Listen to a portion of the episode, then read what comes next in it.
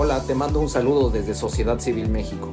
El 2024 cada día está más cerca y necesitamos de tu apoyo para poder acelerar el ritmo. Recientemente, Twitter nos invitó a unirnos a su programa de superseguidores. Hoy en día somos la primer plataforma de superseguidores en habla hispana. Esta plataforma permite a nuestros seguidores regulares puedan patrocinar nuestra iniciativa desde un solo clic. Visita nuestro perfil en Twitter e identifica dónde está la sección de Superfollow o Super Seguidor. Algunos están señalizados con una pequeña estrella. Sigue las instrucciones y listo. Gracias por ser parte de este maravilloso esfuerzo ciudadano. Somos Sociedad Civil México. Gracias. Sign up to The Economist for in depth curated expert analysis of world events and topics ranging from business and culture to science and technology. You'll get the weekly digital edition, online only articles, curated newsletters on politics, the markets, science, culture, and China, and full access to The Economist Podcast Plus. The Economist is independent journalism for independent thinking. Go to economist.com and get your first month free.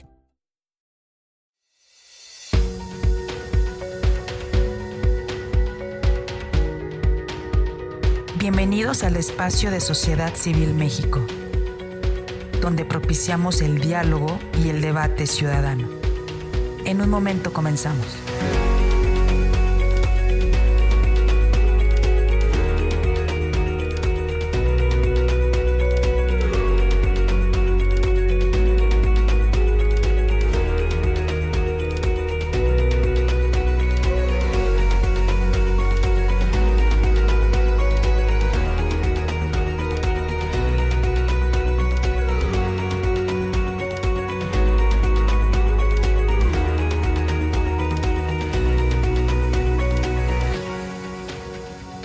En nuestras redes sociales. Estamos presentes en Twitter, Facebook, Instagram, TikTok, Spotify y YouTube. Encuéntranos como arroba SocCivilMX.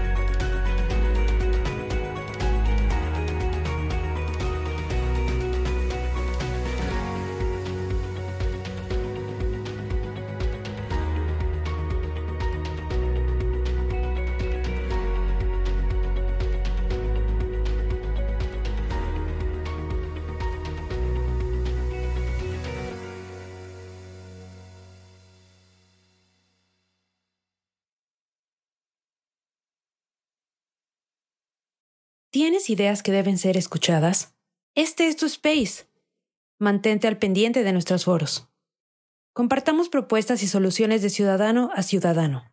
Pues nuevamente, gracias, gracias de verdad. Eh, el día de hoy eh, vamos a estar eh, escuchando en este debate diálogo ciudadano del Frente Amplio por México, pues diferentes posturas y hay tres temas particulares que se van a estar discutiendo. Uno de ellos es eh, legalidad. Eh, el otro es, bueno, justicia y legalidad, seguridad y derechos humanos. lanzamos hace aproximadamente una hora y lo vamos a poner, ahorita lo vamos a subir aquí al, a este espacio, una encuesta para saber en la opinión de la gente que nos estaba viendo, quién de los, de los aspirantes lo haría mejor en la exposición de sus ideas respecto de estos tres temas fundamentales, seguridad, justicia y derechos humanos. Ojalá puedan participar y nos puedan dar su opinión. Eh, han pasado muchas cosas en estos días, eh, hay mucha gente que, está, que está hay, mucho interés y es la incertidumbre democrática y tenemos que verlo así, así debe de ser la democracia, tiene que haber incertidumbre y qué bueno que esa ocurre. Es mucho mejor que, bueno, que la certidumbre que eh, ocurre en, el partido de enfrente, donde ya saben quién va a ganar, y de incluso eh, uno de los candidatos que están esa, en ese proceso, pues ya denunció abiertamente pues la movilización de gente, el, abuso en el exceso del gasto público en campaña política, que todavía no estamos ni siquiera en periodos de campaña política, y, pues bueno, una serie de irregularidades y corruptelas que, que un país como México no se merece. Eh, y pues bueno, les, les vamos, ya, ya subimos el tweet, ahí lo tenemos. Ojalá nos puedan dar, será muy interesante ver eh, cuál es la opinión de la gente antes y después de este importante evento, que como lo he dicho antes, es histórico eh, y es importante para todos nosotros porque nos va a dar fundamentos y nos va a dar pues, elementos para poder tomar una decisión eh, informada. Hay mucha gente que para la elección, para la, para la votación del, 4 de septiembre, del 3 de septiembre, perdón, ya lo tiene decidido, pero hay algunos que todavía están indecisos y es importante que, que, se informen para poder tomar una, una mejor decisión. Y necesitamos contar con el apoyo de todas y todos ustedes eh, necesitamos hacer esto mucho más ciudadano de lo que es hoy en día. Y para hacerlo mucho más ciudadano de lo que es hoy en día, necesitamos que se registren en el Frente Amplio por México. Eh, el día de hoy, además de la, de la página de registro, que es www.frenteampliopormexico.org, eh, también se dio, se lanzó la página para que la gente verifique el registro si está, si está, eh, eh, si está sus datos están correctos, se captura tu número, tu clave del INE y, si, y te dice el mismo sistema si hay alguna inconsistencia o si tienes que hacer alguna modificación o ajuste. es muy importante porque si no está ajustado, verificado tú, tú, tú, uh, tus datos en la base de datos, pues no vas a poder participar en el proceso del 3 de septiembre. Entonces los invito a que vean los tweets que hemos estado subiendo el día de hoy en particular eh, respecto de eh, la verificación del vaciado, que esté correcto, eh, y, el, y por supuesto, pues bueno, que se registren. Frente Amplio es www.frenteampliopormexico.org.mx y necesitamos que sean miles, millones, por favor. Eh, de repente se, de repente nos cae eh, a los que estamos midiendo esto todos los días un poco la frustración porque empieza a caer el interés, empiezan a caer los registros. Necesitamos que la gente participe, porque si no lo hacemos así, eh, esto que debe ser un ejercicio ciudadano totalmente, pues tendrá, dejará de ser cada vez menos ciudadano y eso no lo queremos. Necesitamos, no, no estamos enfrentando a nadie en particular, pero necesitamos eh, ecualizar los, las, las, posiciones entre el corporativismo de los partidos políticos y el poder de la sociedad civil. Necesitamos que la marea rosa que salió eh, el 13 de noviembre y el 26 de febrero y estuvo en la concentración del Zócalo, pues se manifieste y así con esa misma energía, así con esa misma eh, dedicación y participación, podamos ver esa participación reflejada en registros. Por favor. Eh, y pues bueno, vamos a empezar. Están, están pidiéndonos ya, eh, James está pidiendo el micrófono y quiere hacer algún comentario. James, bienvenido. Hola, te mando un saludo desde Sociedad Civil México. El 2024 cada día está más cerca y necesitamos de tu apoyo para poder acelerar el ritmo. Recientemente, Twitter nos invitó a unirnos a su programa de superseguidores. Hoy en día somos la primer plataforma de superseguidores en habla hispana. Esta plataforma permite a nuestros seguidores regulares puedan patrocinar nuestra iniciativa desde un solo clic.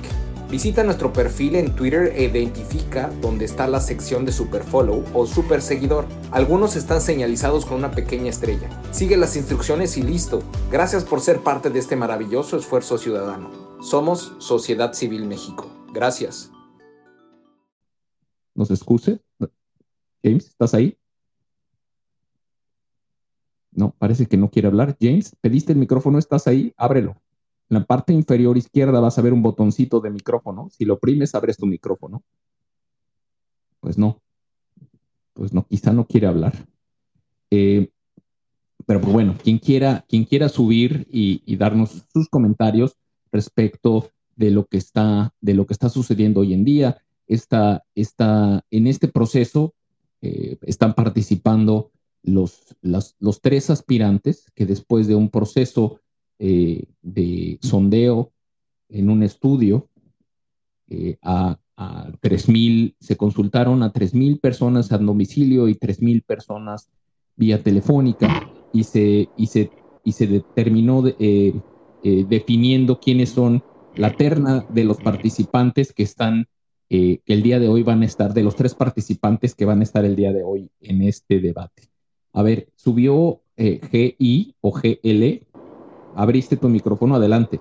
Sí, gracias, gracias. Eh, pues un saludo a todos, gracias por, permitirme hablar.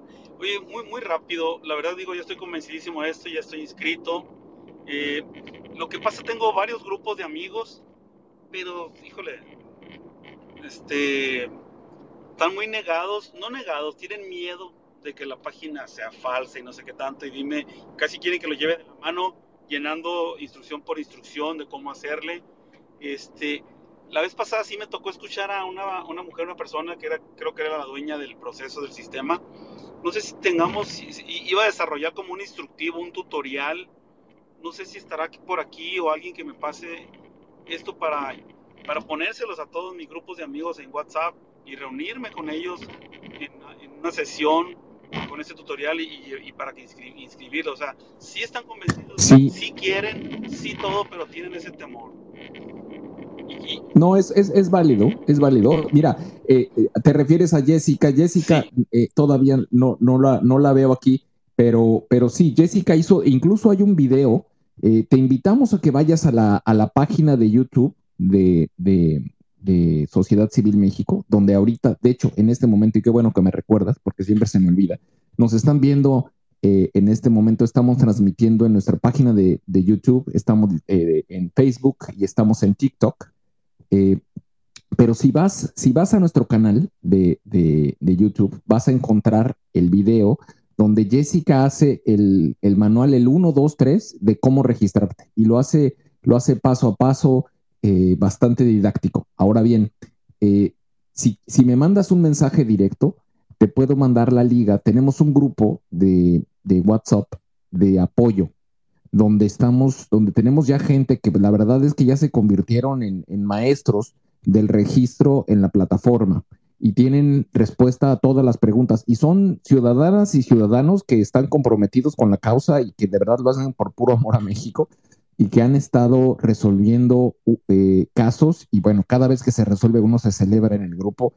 Creo, eh, y es gente que entra, pregunta, se queda o se va y, se mueve mucho ese grupo. Es, eh, la gente va, le resuelven su, su duda o su problema o lo llevan de la mano en el proceso hasta el registro y una vez que, logra su registro se celebra entre todos ellos y hoy en día ya, ya es un grupo, ya es un grupo eh, que según entiendo debe tener como 600 personas.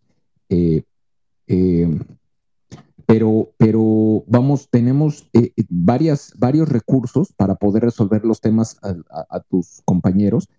así que yo, yo te diría, si me mandas un mensaje, te doy, la, te, te doy la liga del grupo de WhatsApp y para que se registren, para que entren al grupo y que puedan eh, que puedan ellos eh, atender todas sus preguntas que tengan. Y, llegan todo tipo de preguntas que te puedas imaginar. Y el video, el tutorial está en eh, YouTube. Busca arroba SOC Civil MX o, o, pon todo el nombre Sociedad Civil México y vas a encontrar el canal de YouTube y vas a ver varios videos.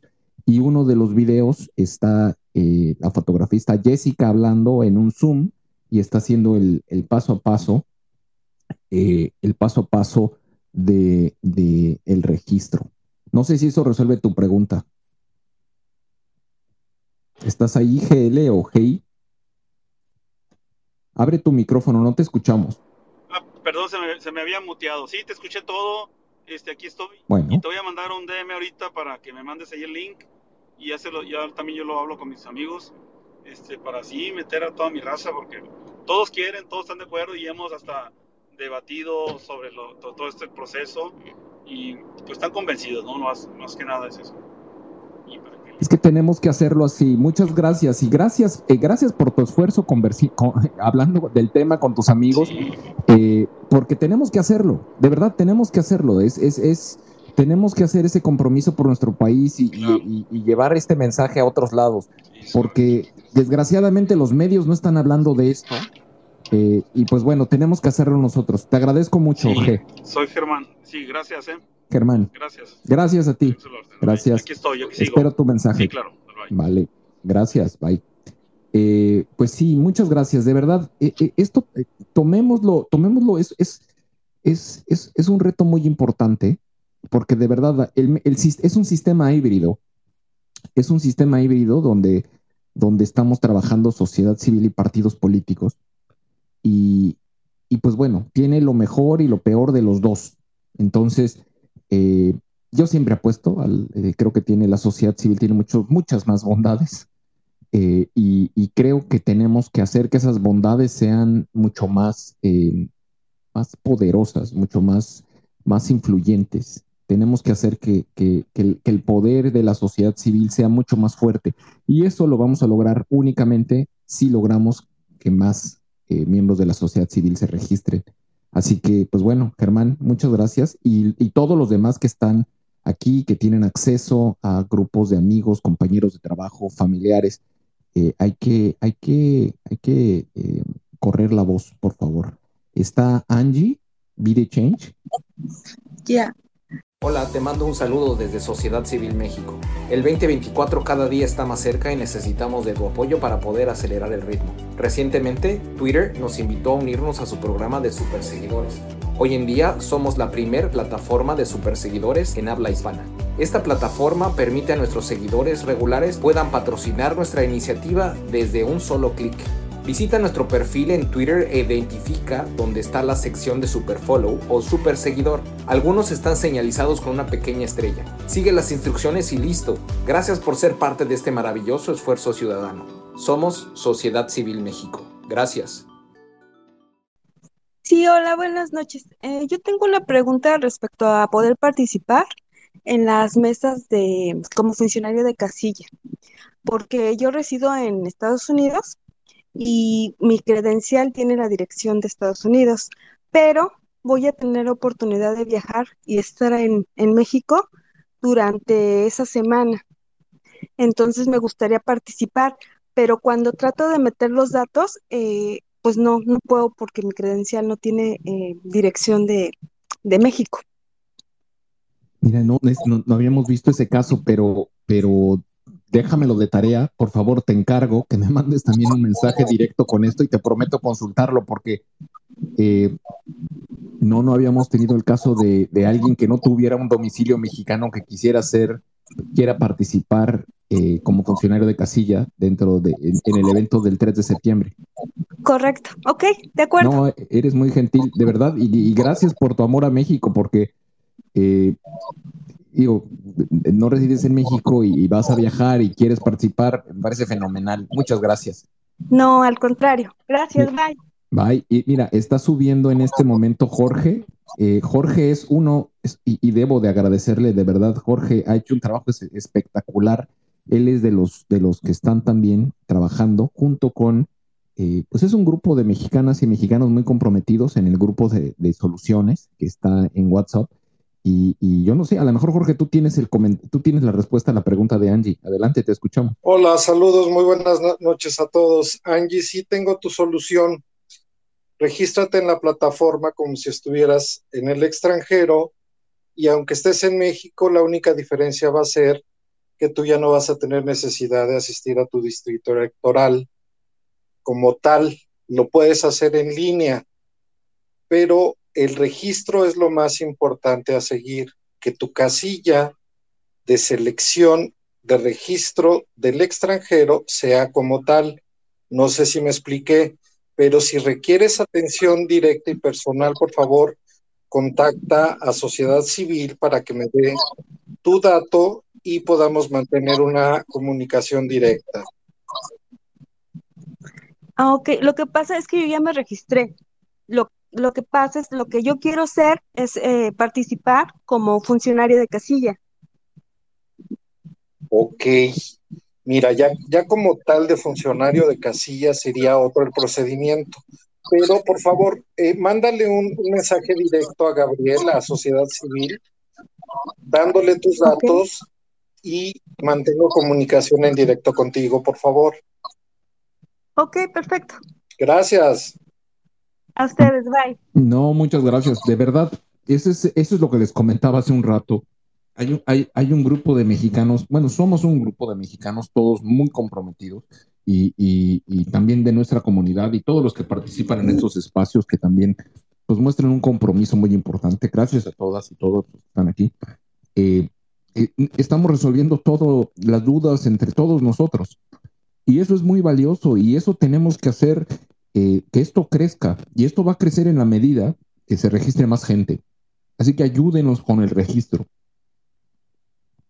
Yo creo que el, el, estaba yo en una conversación hace poco con, con otras personas que participan también de, esta, de este movimiento y decía es que tenemos que ponernos en modo sismo y a lo mejor muchos no lo vivieron porque no estuvieron en la Ciudad de México, pero bueno, cuando ha habido sismos o desastres naturales, en general, yo creo que muchos lo han vivido en muchas partes de México.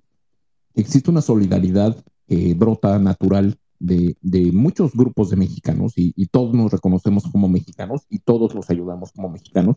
Y eso es precisamente lo que estamos buscando. Que entre todos nosotros, así como Jorge, y que puede atender la solicitud de Angie, y nosotros que podamos ayudar a conectar esos puntos, podamos construir una cadena humana por el bien del país. Muchas gracias. Vamos a ver, eh, subió también Andrés. Andrés, ¿estás ahí? Te escuchamos. Sí, gracias, sociedad. Aquí, no nada más, pues aprovechar a hacer el comentario, este, que, pues aquí no hay simulación, allá ya se están peleando, este, ya reconoció una de las corcholatas que hay simulación, que él pidió ayuda a sus simpatizantes a reconocer este proceso, a pedir al, a el proceso del otro lado, a, pedir a la dirigencia de, de, Morena que haya más claridad, que, que no haya simulación, que sea piso parejo. Y aquí tan, no es una simulación y tan, es un proceso democrático que hoy hasta muchos que ya habían asegurado que Xochitl era la aspirante que iba a triunfar, pues hoy vemos también a Beatriz muy fuerte, entonces vemos que aquí, este, que aquí lo que sucede es la democracia y la voluntad de los ciudadanos que queremos un México mejor. Aquí no hay simulación, aquí no hay dedazo de López Obrador, de, dedazo de nadie, aquí solo hay voluntad de ciudadanos que queremos construir para un México mejor y construir para recuperar y salvar este país.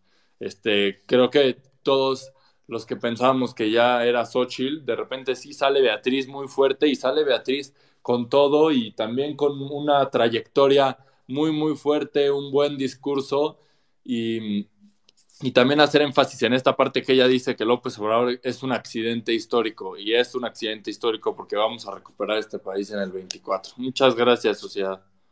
No, a ti Andrés, muchas gracias, muchas gracias. A ver, se cayó y ya regresó y le tocaba a Chifteca, ¿estás ahí? Hola, hola. Bueno, me puse así, es el sobrenombre, pero soy la doctora Silvia Cabrera, yo vivo en Tijuana. No sé si me escuchan. Sí, te escuchamos, adelante. Bueno, listo.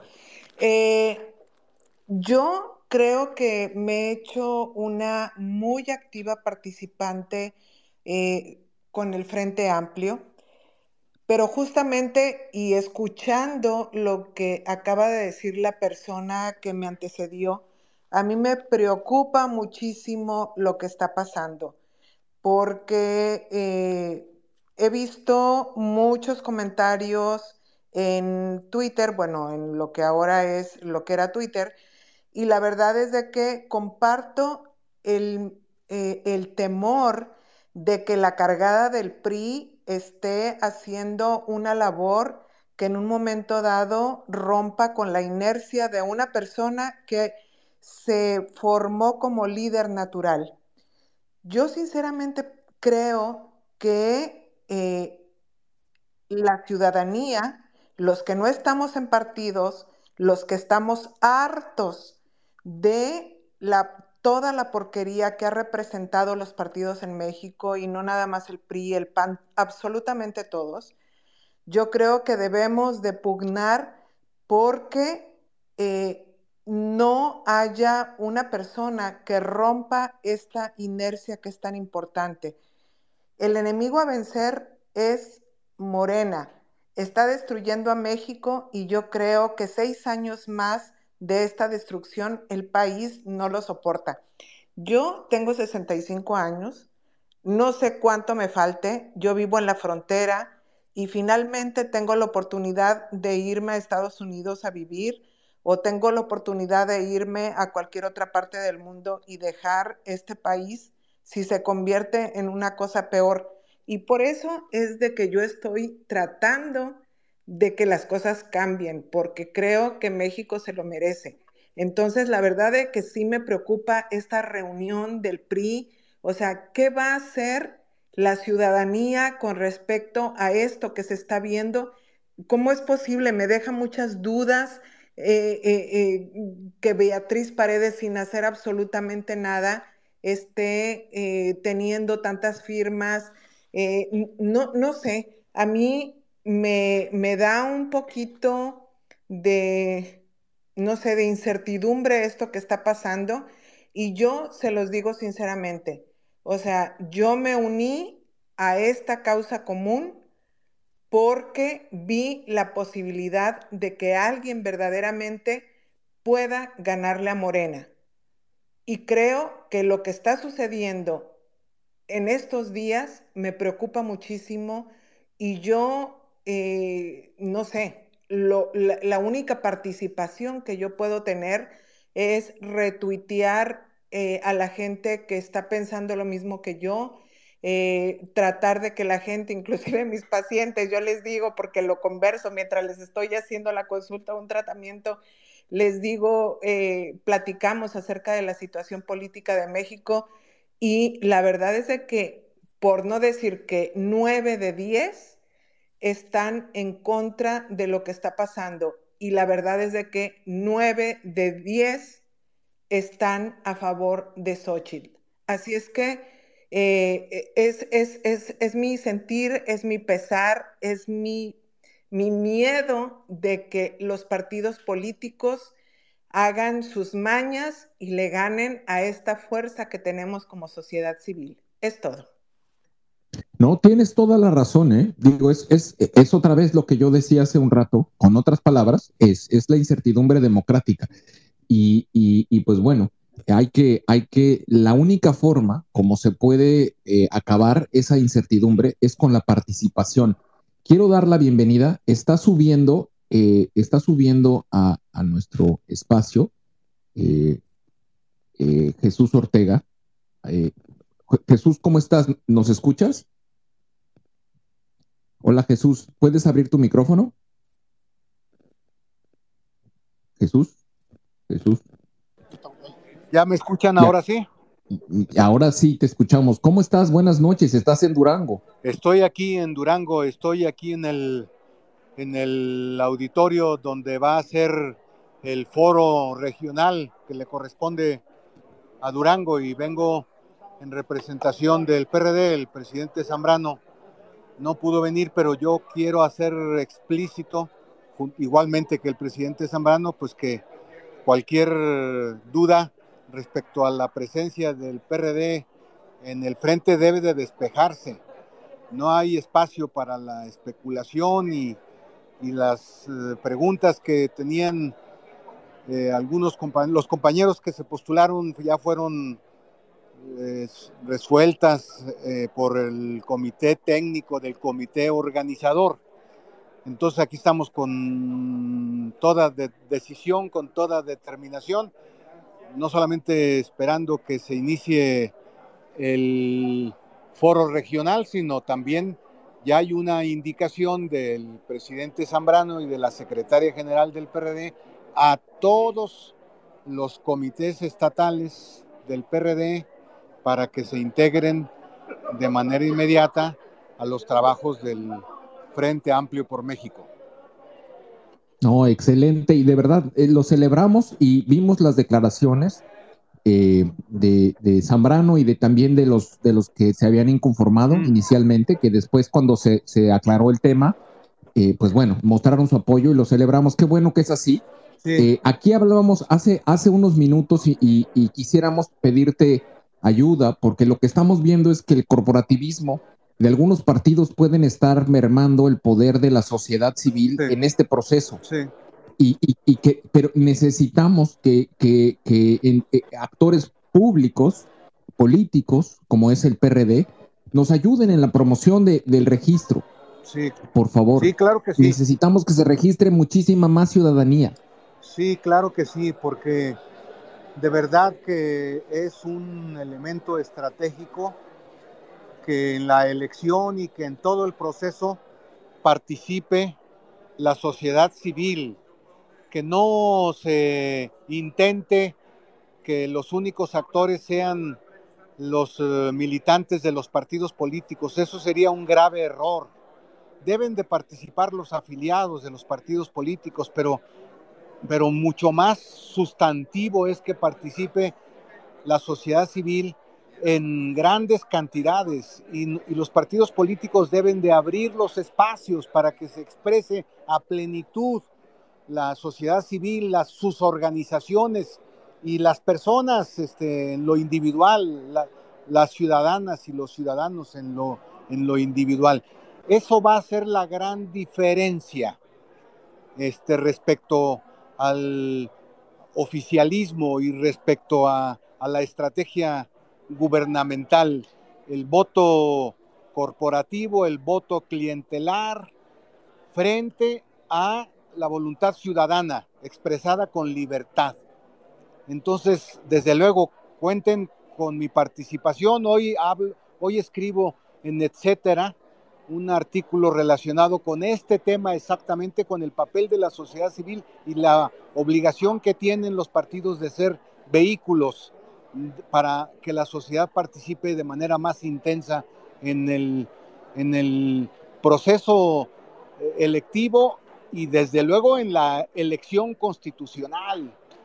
La diferencia entre la derrota y la victoria para la oposición democrática está en la amplia participación ciudadana. Totalmente de acuerdo. Y, ah, escuchábamos hace unos minutos gente que estaba sorprendida por los resultados de, las encuestas y bueno, la posibilidad de que eh, la estructura del PRI termine eh, eh, apoyando a su candidata y, que pusiera en riesgo quizá la opinión de muchos miembros de la sociedad civil que quisieran tener otro tipo de candidatura. Sí, yo sé que... y ese es un riesgo sí es un riesgo y yo sé que hay una especulación en ese sentido, pero mm, de verdad lo digo que no debemos de, permitir que se pudiera dar una situación de esa naturaleza y la mejor manera para evitar que suceda eso es logrando la más amplia participación ciudadana. No la de los no, la, no aquella que está solo en los partidos políticos. Esa está bien que participe, pero lo que necesitamos es la que no milita en los partidos políticos, la que necesitamos principalmente, la que está deseosa de involucrarse en los asuntos públicos y en los asuntos del país y encontrar soluciones, desde luego junto con los partidos, pero encontrar soluciones que son comunes. Y en ese sentido tengan la seguridad de que en el PRD encontrarán total disposición y total apoyo para eso. Muchas gracias. Y, ya me mandaron la fotografía, te tomaron una fotografía ahorita mientras estás escuchándonos en el space. Eh, y les voy a dar un poquito el color. Eh, viene, viene con un saco oscuro y una camiseta blanca del Frente Amplio por México. Sí. Muchas gracias por ponerte la camiseta. Somos, somos, eso, es, eso, es, eso es un mensaje muy importante. Gracias. No, muy bien. Y un saludo muy afectuoso a todos ustedes. Gracias, gracias. Saludos y éxito. Muy bien, muchas gracias. Gracias. Sigamos adelante. Muchas gracias. Y, pues bueno, eh, vamos a ver, tenemos a, tenemos a la opinión de Monty que subió aquí. Eh, ¿Quieres darnos tu comentario? Adelante. Sí, gracias, Gabriel. Buenas noches a todos. Eh, en el mismo sentido de los últimos dos comentarios, eh, yo quisiera aportar el mío. Miren, siempre he pensado que la democracia es tan imperfecta que permite que gente tan incapaz o incluso tan perversa como López Obrador pudiera haber llegado a la presidencia de la República. El problema está en que la democracia tiene que ser una democracia inteligente.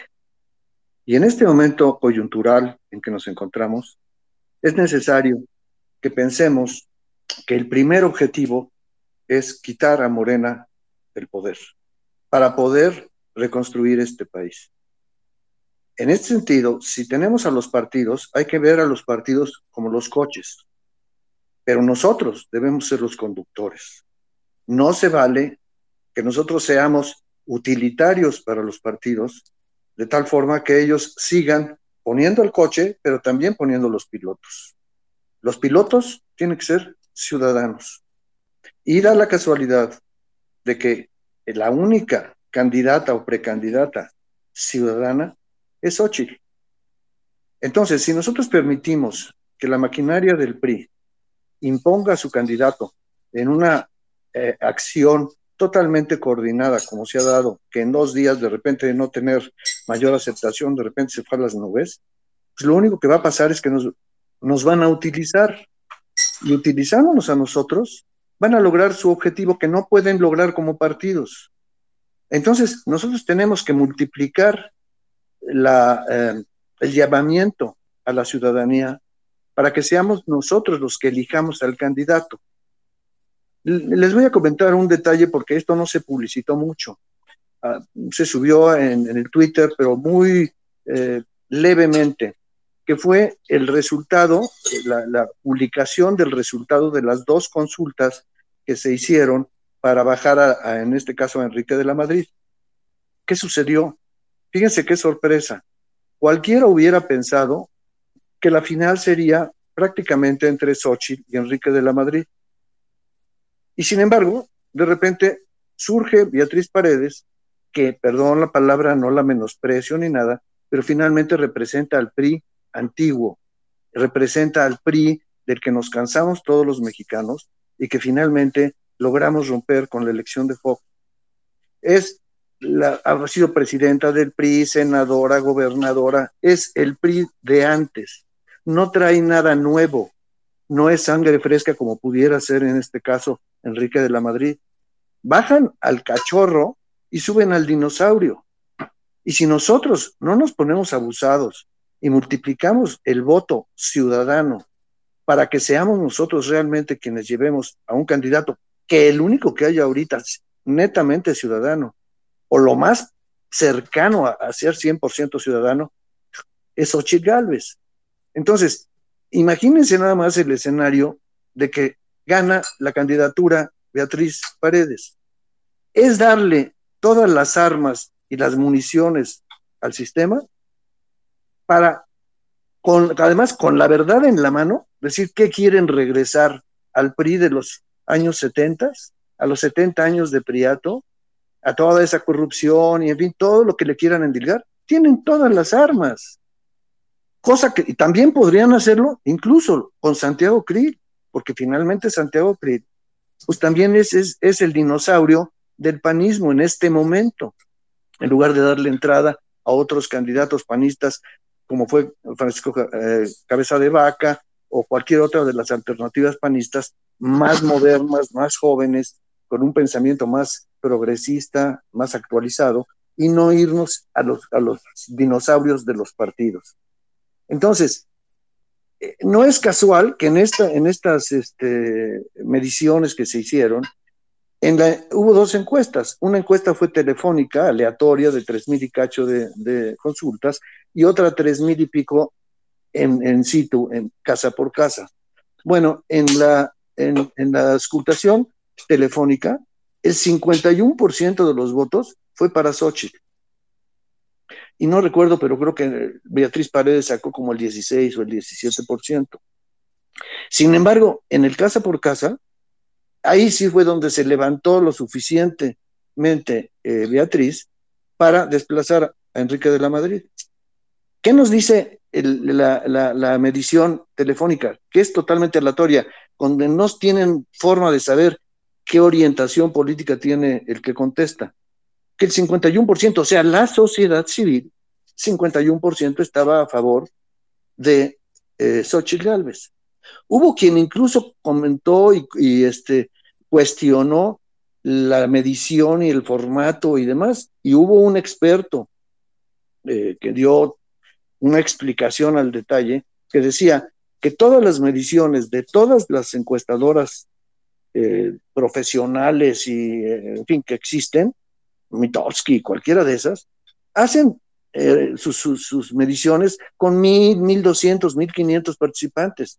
Por lo tanto, una medición con tres mil en, teléfono y tres mil en situ es, es, es, algo nunca visto. Y si es creíble o, se aproxima la verdad la medición con mil o mil doscientos, pues imagínate una como la que se hizo. Entonces, tenemos que leer esas cosas y practicar entonces una democracia inteligente. Si suben a Beatriz Paredes, señores, no ganamos la elección ni a patadas, no quitamos a Morena ni a patadas, porque le estamos dando el parque, las municiones y las ametralladoras para que la tumben. El pueblo mexicano no aguanta un dinosaurio priista más, porque es regresarnos en lugar de avanzar. Y tampoco aguantaría un Santiago Crit. La diferencia con Xochitl Galvez, por favor, métanselo en la cabeza y háganselo ver a sus gentes cercanas y a todos los que motiven a, votar. Que Xochitl es la única a la que no le pueden imputar eso el gobierno. Por eso el gobierno la trae con Xochitl. No la trae con Beatriz, ni la trae con Santiago. Ellos les valen gorro, saben que pueden con ellos y los van a derrotar. Si no, no estarían hablando de, de, de Xochitl Gálvez y persiguiéndola como lo están haciendo. Entonces, como nos dijo Xochitl Galvez en alguna ocasión, señores, yo voy hasta donde ustedes quieran. Nosotros, los ciudadanos, la sociedad civil, este grupo se llama sociedad civil, ha sido el impulsor de todo este cambio y tenemos que ser congruentes con si es democrático, si hay participación, pero tiene que ser inteligente.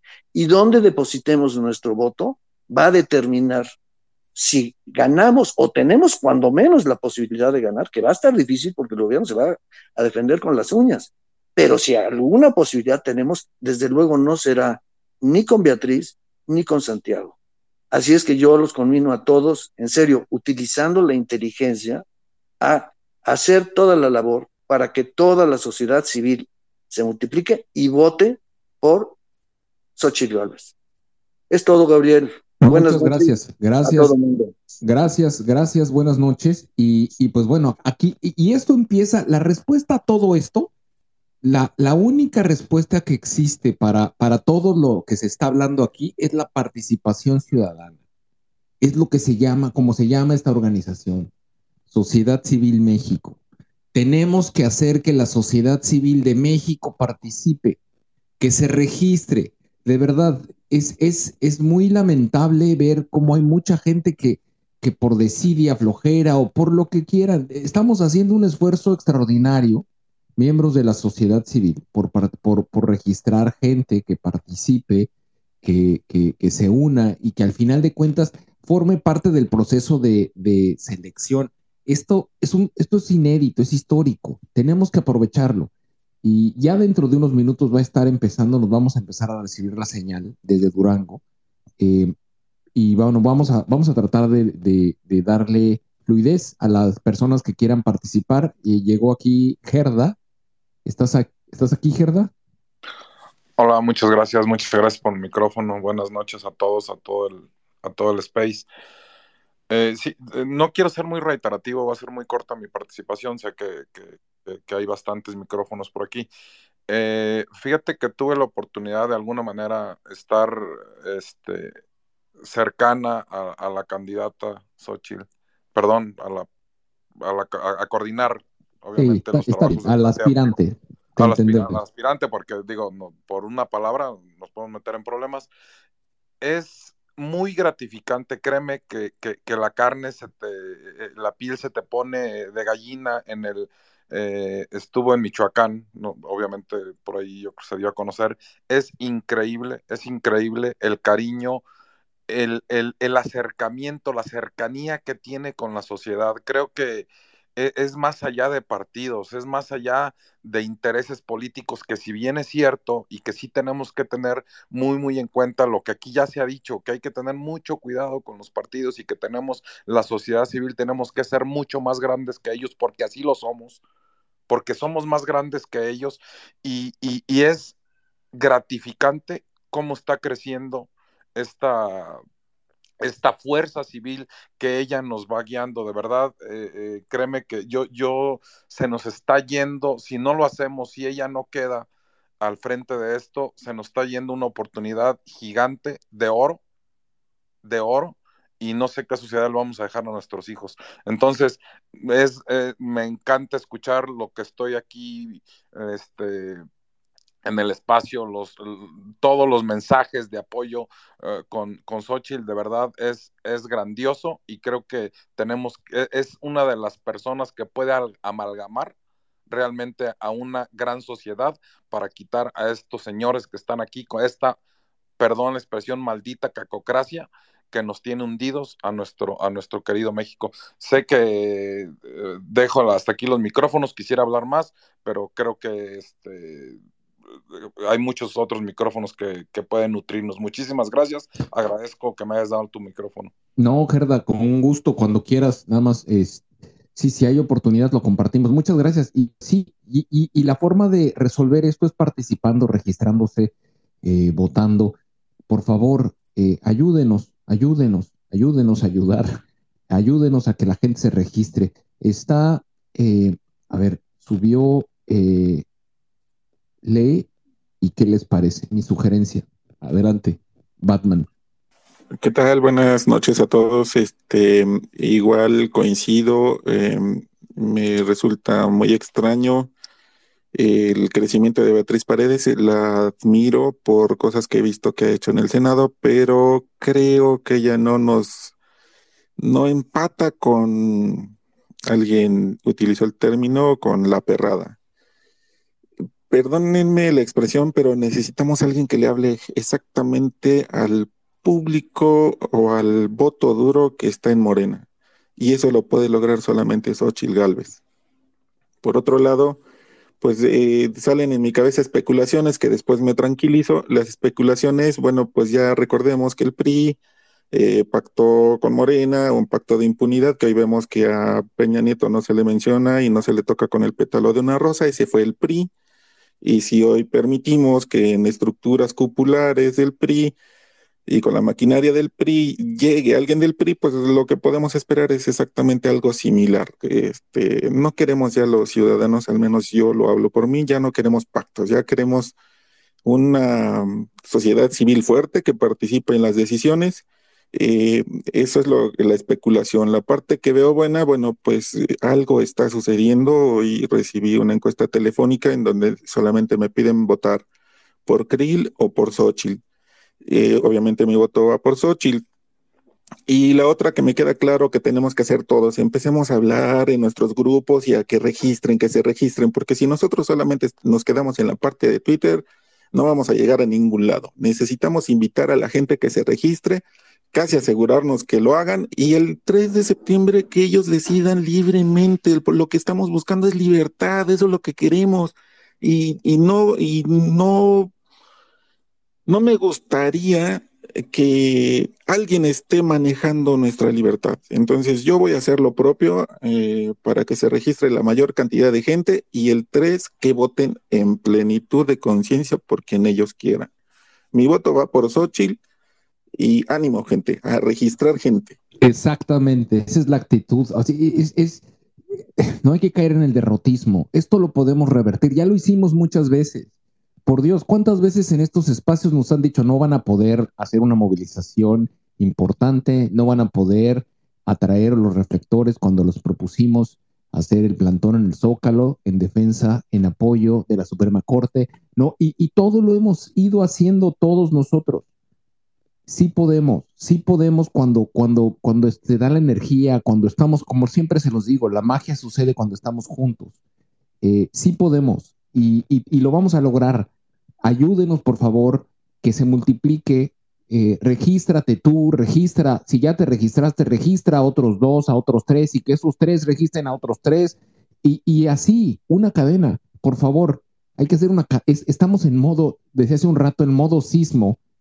Eh, estamos en modo de una emergencia nacional. Y no estoy, no, no es exageración.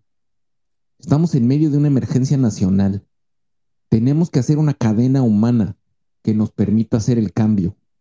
Y no estoy exagerando, de verdad, no exagero.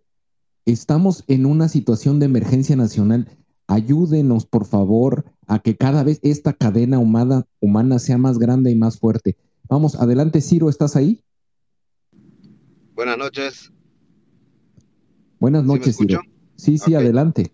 Bueno, mira, yo quisiera que alguien de ahí, de ustedes, de los de la sociedad y del Frente Amplio, específicamente, en, este caso tú que estás coordinando esta sociedad o asociación civil, me mandara información que yo pudiera fácilmente eh, transmitir con compañeros de trabajo, con mi familia, con amistades, para poder hacer esto más rápido. Ya termina el 20, ¿no? El registro, yo ya estoy registrado desde hace un par de semanas, pero para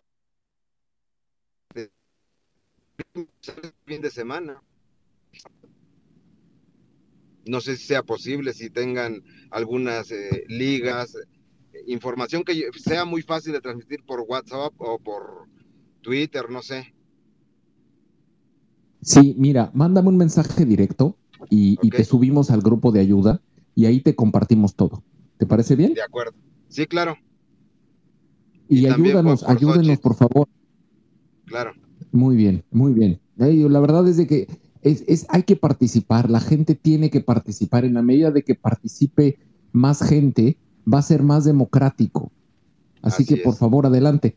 Eh, vamos, vamos adelante. Eh, está Orly. Gracias, Ciro. Gracias, buenas noches. Buenas noches. Buenas noches, Gabriel. Buenas noches a todos. ¿Cómo están? ¿Cómo estás, Orly?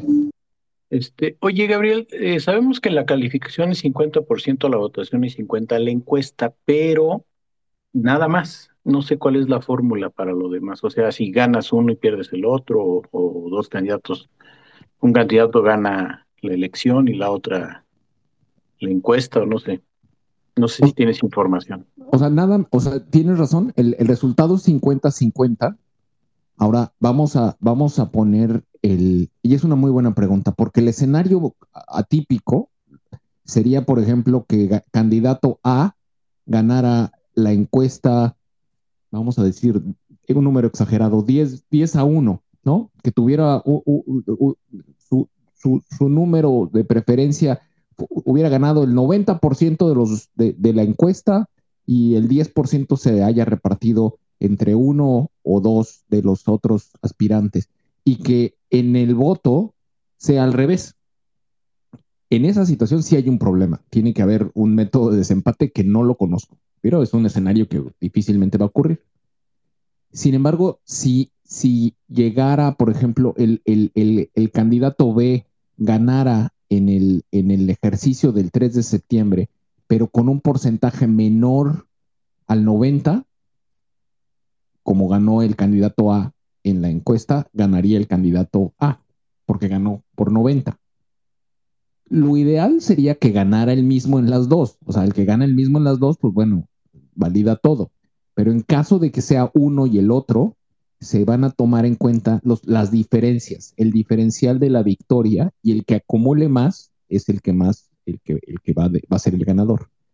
Pero, pero eh, digo, yo te estoy diciendo algo que se va a dar a conocer en los próximos días y por favor no me crean mucho. Eh, y eso es lo que he escuchado, pero espérense por favor hasta que se dé la, comunicación oficial.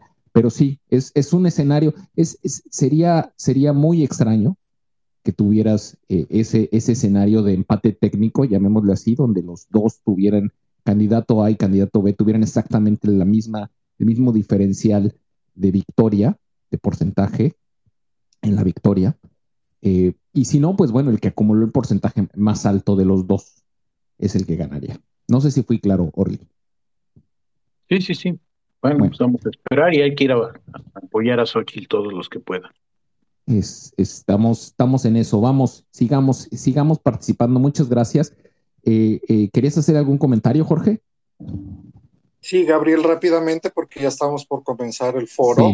Sí, Pero en respuesta a Ciro, es muy fácil. Por favor, contacta a Sociedad Civil México por DM y la mecánica es bien sencilla. Tú nada más júntate a 10 personas y en una sola llamada grupal yo los registro. Por favor, contacta a Sociedad Civil.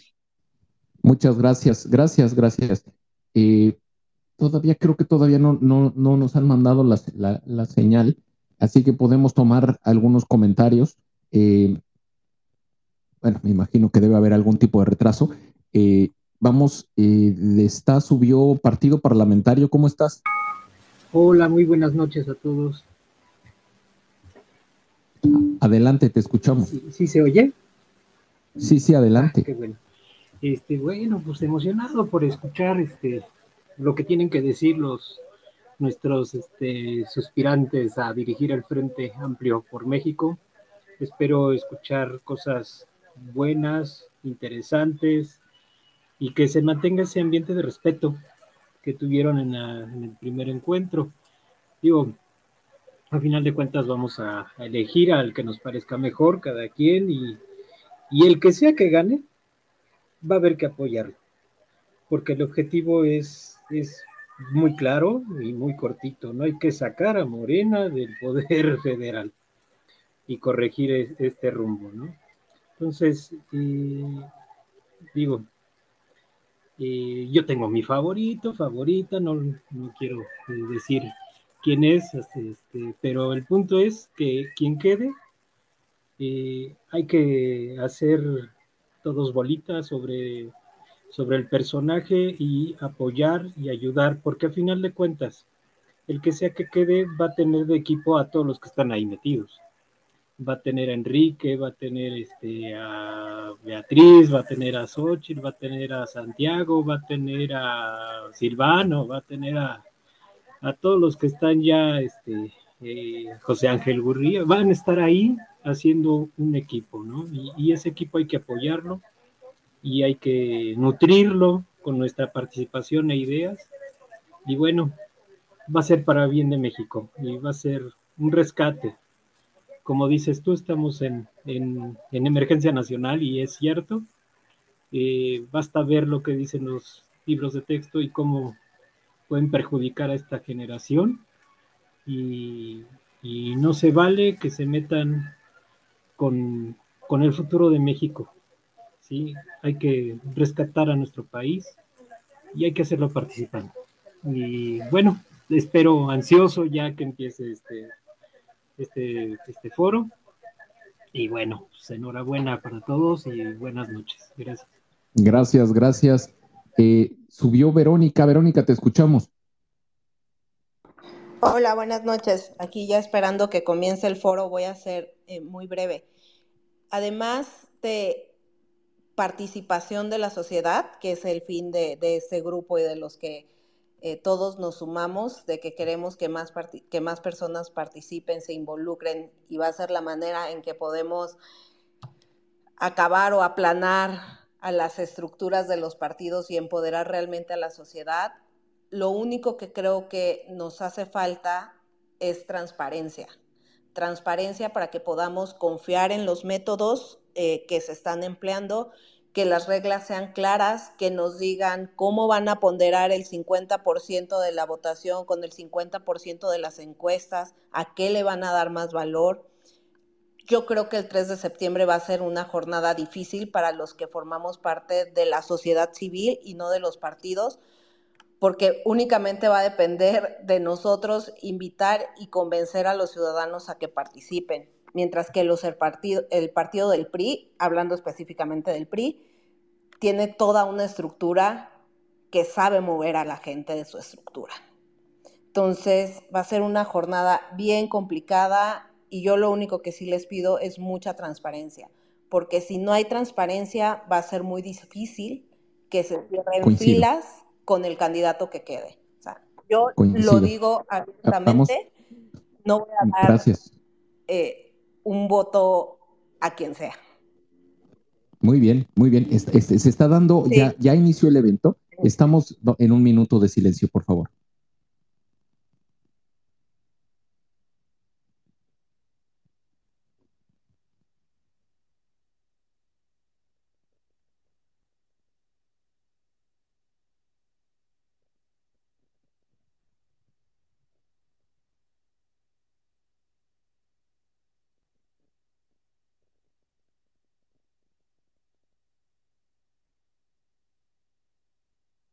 Muchas gracias. Muy buenas noches. Juan Manuel, un gusto compartir contigo la moderación de este evento. Ana Lu, un gusto estar contigo. Bienvenidos al primer foro temático del Frente Amplio por México. Estamos transmitiendo completamente en vivo desde la bella ciudad de Durango. Agradecemos la anfitrionía de esta querida tierra y de su gente. Agradecemos también a todas las personas que nos están viendo a través de la transmisión en vivo por los canales de YouTube, las redes sociales de las organizaciones de la sociedad civil, medios de comunicación y partidos políticos que juntos estamos difundiendo este foro. Aquí en Durango damos inicio a la última fase del proceso para elegir a la persona coordinadora del Frente Amplio por México. El día de antier, 15 de agosto, se dieron a conocer los resultados del primer estudio de opinión. Felicidades, Santiago Krill, Xochil Gálvez y Beatriz Paredes, por haber llegado hasta esta fase del proceso. Sean bienvenidos. Gracias.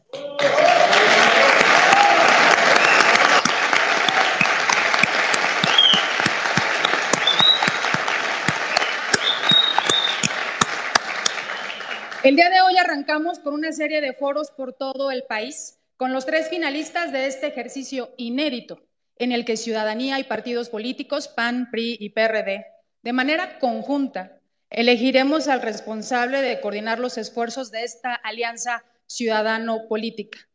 Recordemos que el 3 de septiembre, día en el que se darán a conocer los resultados del último sondeo de opinión, se llevará a cabo en todo el país la consulta para que todas las personas registradas en la plataforma del Frente Amplio por México podamos elegir de manera directa al coordinador o coordinadora del frente. El registro del Frente Amplio se encuentra abierto y cerrará de manera definitiva el 20 de agosto.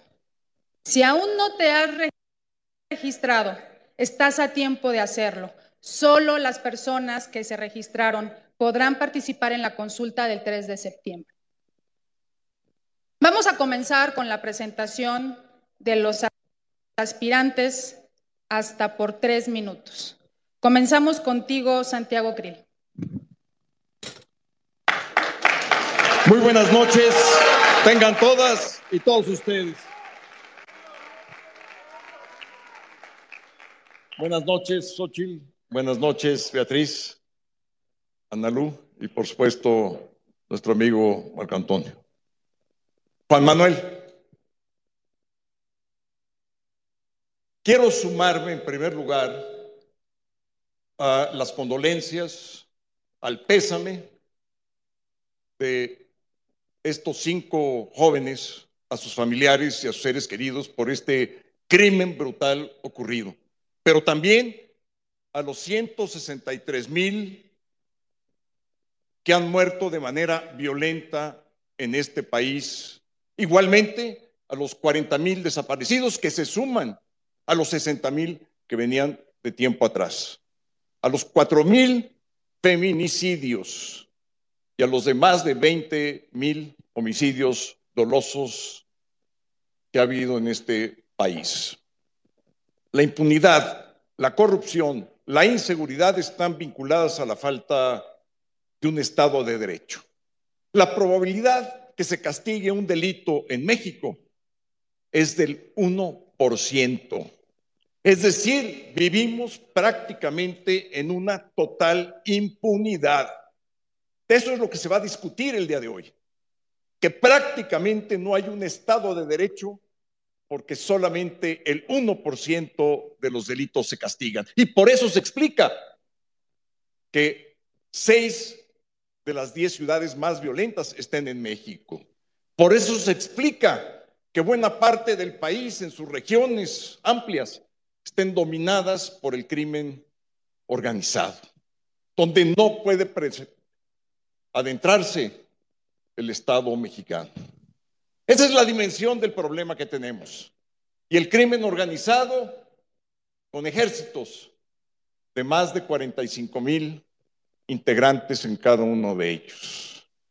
Y claro, ya expandieron su operación al exterior. Hay que ver lo que le ocurrió al candidato de Ecuador. Y para sumar, la estrategia criminal de López Obrador de abrazos y no balazos. Háganme el favor.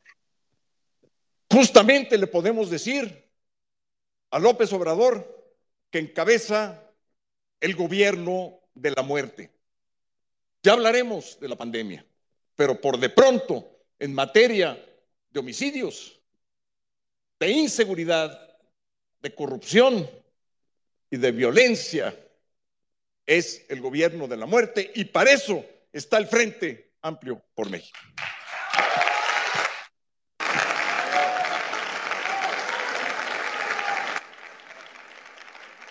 Le doy el uso de la voz a Xochitl Galvez Ruiz hasta por tres minutos, aspirante.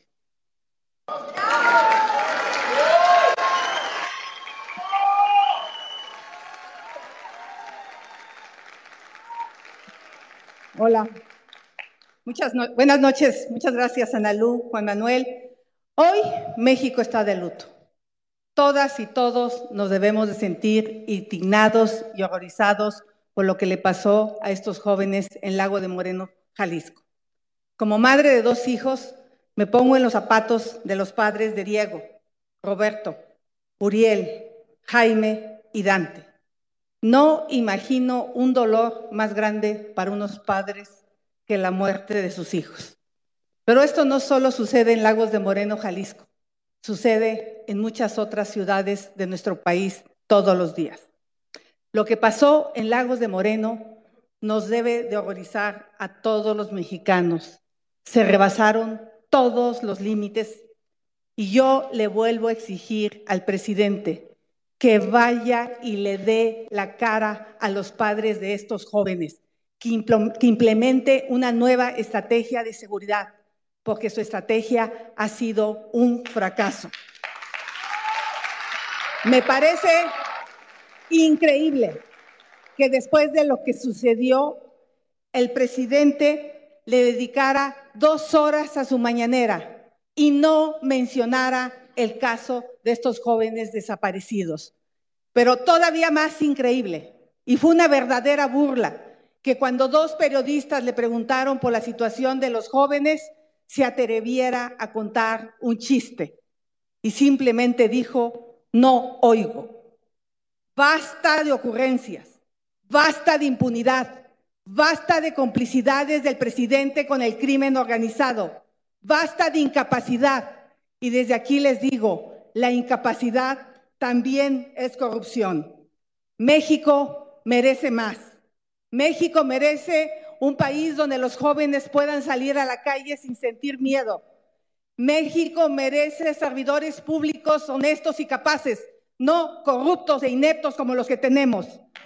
México merece que todas las personas, sin importar dónde nacen o dónde vivan, puedan salir adelante.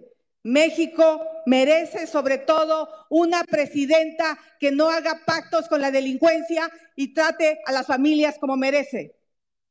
Las madres lo que más queremos es a nuestros hijos y queremos que nuestros hijos salgan a la calle sin sentir miedo. Las madres queremos que nuestros hijos tengan un futuro lleno de oportunidades.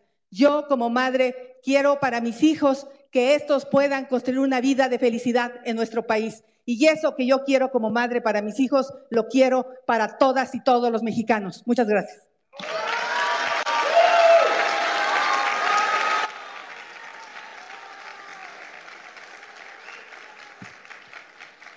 Gracias, Xochil Gálvez. Escuchamos el mensaje inicial de Beatriz Paredes hasta por tres minutos.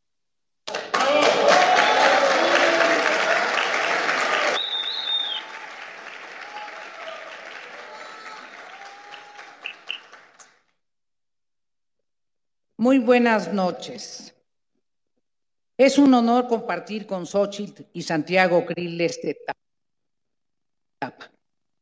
Los felicito por estar aquí y deseo que nuestro transitar fortalezca las opciones democráticas de México. Saludos a Durango. Gracias por recibirnos. El tema que nos convoca es el más lacerante que nos aqueja. Vivir en México y ejercer derechos y, desde luego, salta a la vista que no hay convivencia sana posible ni vigencia de derechos en medio de la violencia y del horror. Nada sería más grave que la cohabitación cotidiana con el miedo, que se convierta en nuestra realidad, porque el miedo a la sociedad la paraliza, la empequeñece y al gobierno lo degrada, lo envilece. Por eso, rompiendo cánones y las reglas planteadas por el frente, de que estemos empeñados en construir una alternativa democrática para el año próximo, le planteo a nuestros compañeros dirigentes que exijamos en este momento, ahorita, un cambio de timón en la política de seguridad en el país. Porque si a cifras nos vamos, de aquí a 2024, a octubre de 2024, más de 25 mil personas estarán muertas, porque ese es el promedio en una sociedad en donde en este régimen se han muerto 160 mil mexicanos por homicidios dolosos. Me niego a que en esta tarde nos quedemos en un debate para demostrar quién tiene el mayor dominio del tema entre los aspirantes. Esto no es un torneo de oratoria. Las elecciones están muy lejos. La realidad ensangrentada, terrible, ominosa, nos golpea a diario a la cara, nos incita, nos reclama. Propongo que las organizaciones civiles integrantes del frente asumamos desde este momento que es indispensable no se permita la fuga al futuro en que se ha convertido el juego de las corcholatas. El país todo está atrapado en la sucesión adelantada. Cinco jóvenes fantasmas nos exigen desde Lagos de Moreno que levantemos la voz y demandemos justicia. Centenares de cuerpos yermos en Veracruz, en Guerrero, en otras tantas entidades federativas, los desgarrantes feminicidios. ¿Cuántos comunicadores más diezmados? Ya basta, no se abdica de gobernar. Gracias.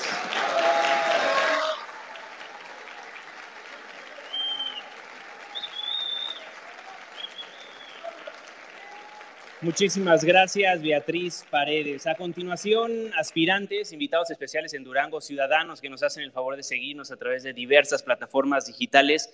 Les voy a estar explicando cómo se van a desarrollar los siguientes bloques que son temáticos. Cada bloque se va a estar dividiendo en dos partes. En la primera parte, aspirantes tendrán una bolsa de tiempo de tres minutos. Sin embargo, sus participaciones tendrán que ser de hasta un minuto. ¿Por qué? Para favorecer el diálogo, el intercambio de ideas. Podrán responder parados, sentados o utilizar el atril que tienen a un costado suyo. En la segunda parte del bloque les vamos a leer tres preguntas. Una pregunta que viene de un ciudadano, otra pregunta que viene de un experto en la materia y la tercera pregunta formulada por los moderadores que el día de hoy los acompañan. Y con eso en mente, si tienen alguna pregunta, de todas maneras vamos a estar recordando la dinámica a lo largo de los siguientes minutos. arrancamos con el primer bloque, seguridad y justicia. No es ningún secreto que la seguridad en México parece inexistente, que lastima a millones de mexicanos. De acuerdo con datos del Secretario Ejecutivo del Sistema Nacional de Seguridad Pública, ya los conocen ustedes, 15.122 mexicanos fueron asesinados durante el primer semestre de lo que va de este 2023. Estamos hablando de un promedio de 83 muertes a diario. 10 mujeres son asesinadas diariamente en la República Mexicana. Y en los últimos 12 meses, para hablar de otro ilícito, 61.048 vehículos asegurados fueron robados. Estamos hablando de 167 unidades por día. Y la justicia en nuestro país no es pronta ni es expedita, como lo marca el 17 constitucional. ¿Se podrá revertir el modelo de seguridad y justicia en México como actualmente lo vivimos? Xochil Gálvez, está por un minuto.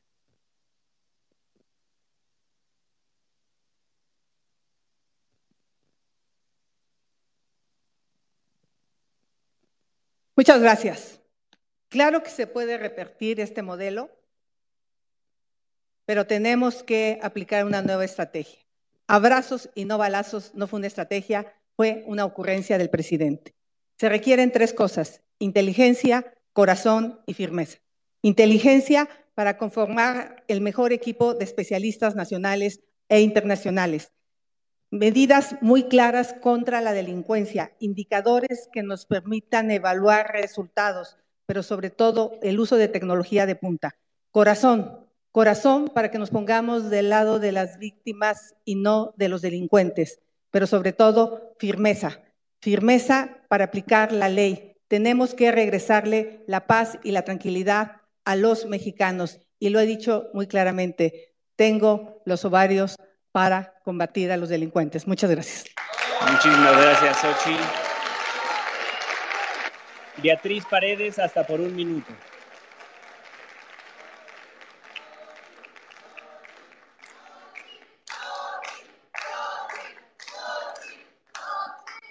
Estoy convencida de que no es un esquema de programas porque hay una serie de propuestas que todos conocen.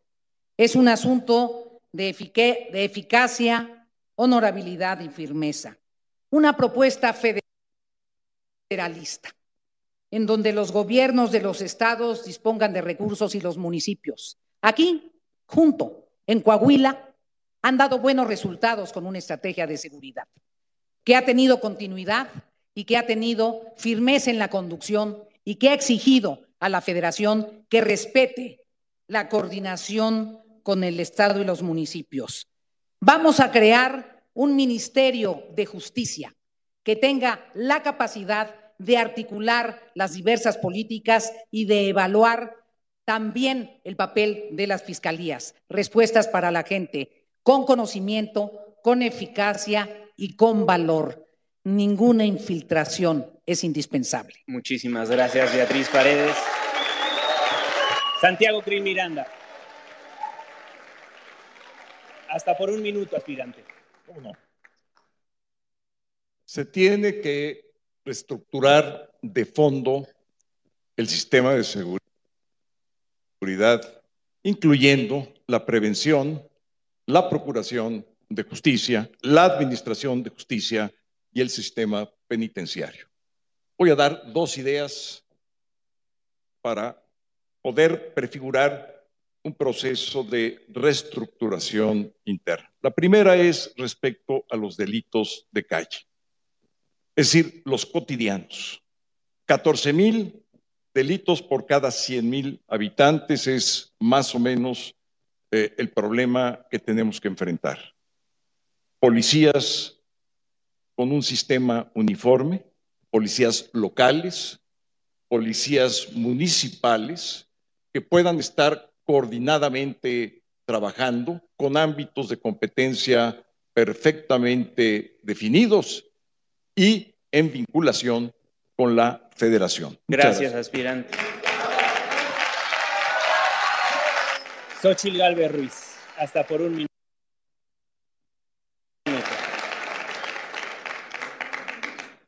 Tiene hasta un minuto. Ya pasé yo. Sí, tienen tres minutos en cada bloque inicial. En la ah, primera parte están divididos en hasta un minuto en la participación. Pueden tomar 10 segundos, 30 segundos y elaborar lo que dijo el otro compañero. Ok. Bueno, para, bueno, voy a pasar para acá.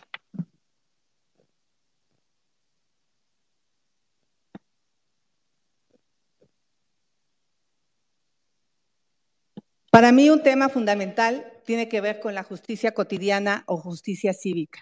Muchos de los delincuentes que después se vuelven delincuentes muy peligrosos empezaron por faltas cívicas o faltas administrativas.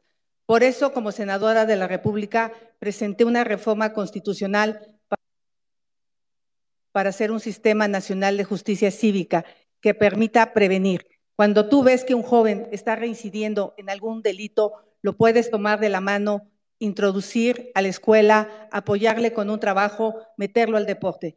Yo creo que muchos de los delitos, casi el 80%, son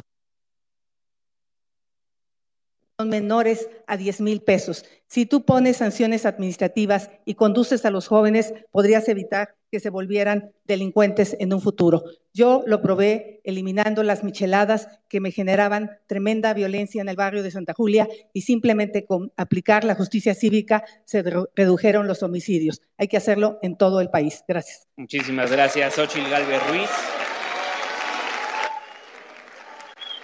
Beatriz Paredes. Beatriz Paredes, hasta por un minuto. Quiero, quiero retomar eh, lo que abordó inicialmente Santiago Krill, la estrategia de readaptación social.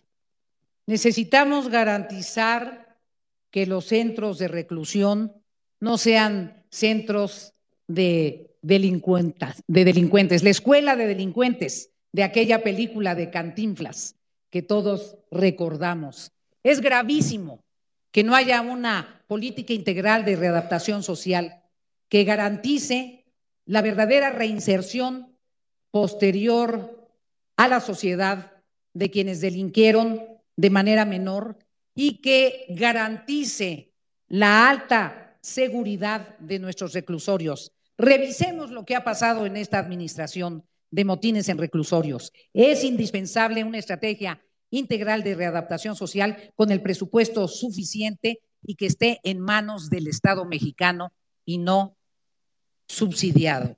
Gracias, Beatriz. Santiago Krill Miranda, hasta por un minuto, aspirante. decía que para los crímenes de calle, delitos de calle, policías locales eficientes. Pero el verdadero problema está en el crimen organizado. El 80% de los homicidios violentos del país son cometidos por las organizaciones criminales. Y aquí hay que verlo en dos planos. En el plano continental, ¿por qué? Porque el crimen organizado no tiene fronteras.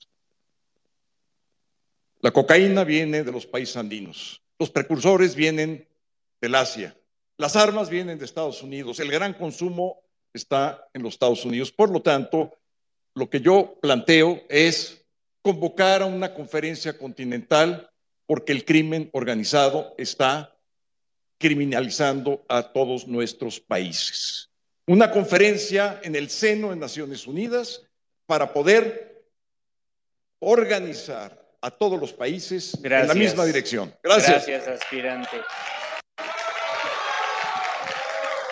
Xochil Gálvez, hasta por un minuto.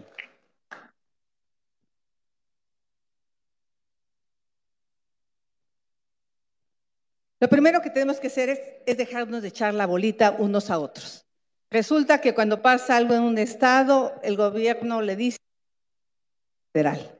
Las policías municipales tienen que hacer su trabajo. Estuve en el informe del alcalde de Morelia, me llamó de la atención cómo redujo la violencia hacia las mujeres poniendo juzgados cívicos, donde pasaron del tercer lugar al 53 simplemente con justicia cívica y dándole seguimiento a cada uno de los casos de mujeres violentadas. Las policías estatales tienen que hacer su trabajo. Reconozco al estado de Yucatán, que es el primer lugar en seguridad de nuestro país, porque le paga, le paga muy bien a sus policías, tiene prestaciones como becas para sus jóvenes, tiene eh, vivienda para los policías y eso ha hecho que los policías se comprometan. También reconozco el caso, por ejemplo, de Coahuila pero a nivel federal sí tenemos que hacer un replanteamiento. Tenemos que plantear la Guardia Nacional Civil. Gracias, Ochil Galvez Beatriz Paredes, hasta por un minuto, aspirante. Es evidente que ante el desastre que la seguridad en el país tiene, se requiere un replanteamiento y yo lo que propongo es un gran acuerdo nacional. Recuperar la tranquilidad, que la gente viva sin miedo, requiere que el tema de la seguridad no sea un tema electoral. Requiere que quienes estén en el gobierno y quienes estén en la oposición tengan capacidad de articular un gran acuerdo nacional, con la concurrencia de la academia, de los medios de comunicación, de las iglesias. El valor a preservar es la vida de los mexicanos y es restablecer el Estado de Derecho. No puede haber territorios sin autoridad. Tiene que prevalecer el Estado a través de policías civiles o a través de las corporaciones que establece la Constitución. Un México en paz. Ese es el compromiso. Muchísimas gracias, Beatriz. Tanto Xochil Gálvez, tanto Xochil Gálvez como Beatriz Paredes ya agotaron sus tres minutos de tiempo. Le sobra un minuto a Santiago Gil Miranda. Adelante, aspirante. Sigo con, con el crimen organizado. En primer lugar, estoy de acuerdo con, el, con que nos tenemos que poner en un pacto nacional, Beatriz. Es fundamental, pero con un gobierno que dialogue, no como este, que no ha dialogado una sola vez con la oposición, no se ha atrevido a dialogar. Sigo con la cuestión del crimen organizado ahora en la parte interna. Se requiere una policía especial y especializada que pueda combatir el fenómeno del crimen organizado en México. No se puede hacer a través de las corporaciones militares, no están hechas para eso. Su función es la seguridad nacional y la seguridad interior. Una policía bajo un mando civil que tenga el equipo, el armamento, los sistemas de inteligencia y que pueda generar una estrategia focalizada, no expansiva, para combatir la violencia con menos violencia y más inteligencia. Gracias.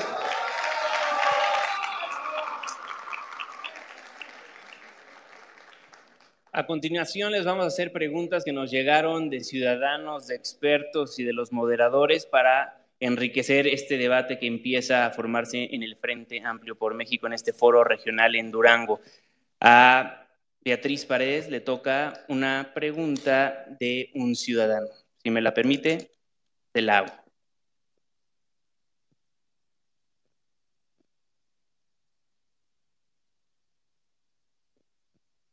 Es que es de un especialista, se confundieron aquí. Una disculpa.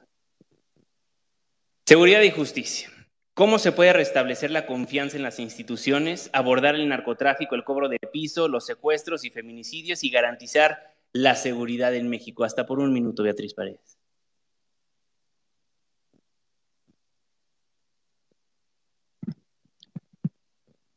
Primero, con decisión. Segundo, sin estar involucrado con nadie que tenga que ver con el crimen manos limpias. Tercero, sabiendo que el imperio de la ley es la única regla. Cuarto, conociendo a profundidad tu país. Quinto, evitando que haya impunidad. Sexto, aprendiendo de las buenas experiencias, porque sí se puede, como en Coahuila y en Yucatán. Séptimo, atendiendo a las víctimas. Octavo, teniendo la certeza de que México es más grande que sus problemas.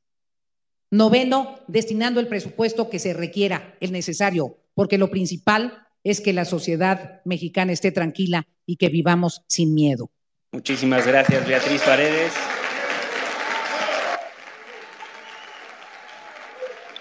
A Santiago Krill Miranda le toca la pregunta de un experto en la materia, que es la siguiente.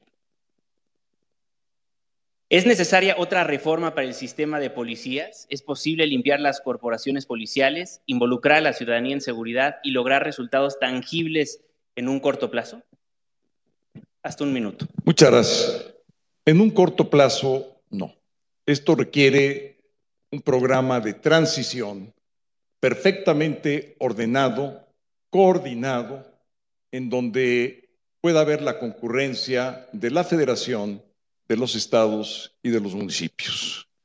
Tiene que darse a partir de un pacto y ese pacto traducirse en una reforma constitucional. Primero, para definir competencias. Segundo, para que esas competencias puedan desarrollarse de manera coordinada entre una y otra. Definir con claridad la competencia federal, la competencia estatal y la competencia eh, municipal. Pero también se requieren recursos. Si una política pública no tiene recursos, no es política. Gracias. Muchas gracias, Santiago Krill.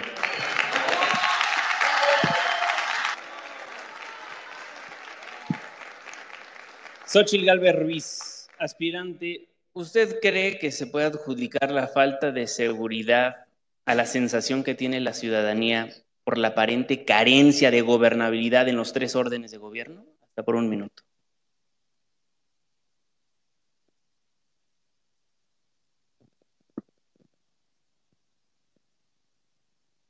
Bueno, el tema de percepción muchas veces a nadie le gusta. Al gobernador de Zacatecas, cuando le dijeron que el 95%, 97% de las personas de Zacatecas se sienten inseguras, él dice que esto no corresponde a la realidad, pero la realidad es lo que la gente siente. Entonces, hay algunos lugares donde hay más delitos, pero la gente se siente segura. Entonces, creo que sí es muy importante un concepto que yo tengo de que si no ordenamos la calle, es imposible ordenar el país. Y de esa manera las policías municipales tendrían que atacar los delitos que más le afectan a la gente, porque puede ser que haya muchos asesinatos, ocurran en ciertos sectores del municipio, pero a cambio hay robo a transporte, asalto a personas, hay asalto a casa habitación, que son los delitos que a la gente percibe como mayor inseguridad.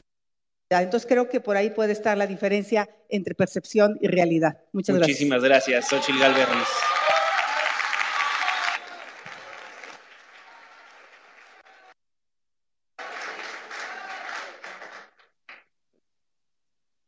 Muchas gracias. Ahora damos paso al segundo bloque.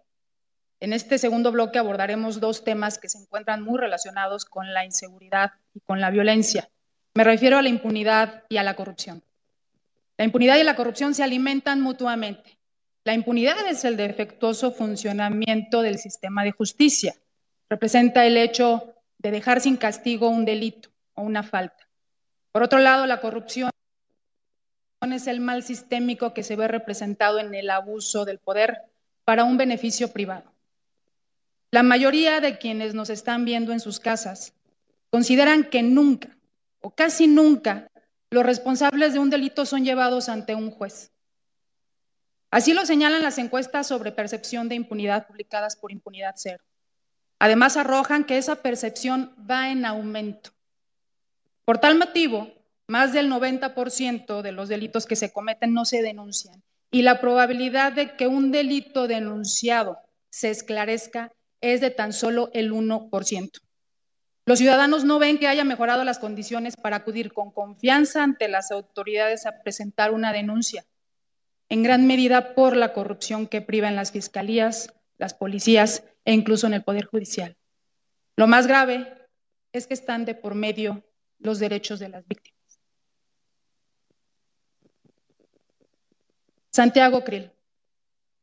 La impunidad y la corrupción en México son problemas estructurales que generan un efecto desencadenante de muchos otros males. Háblanos de sus causas y las posibles acciones contundentes para frenar. En primer lugar, la falta de aplicación de la ley.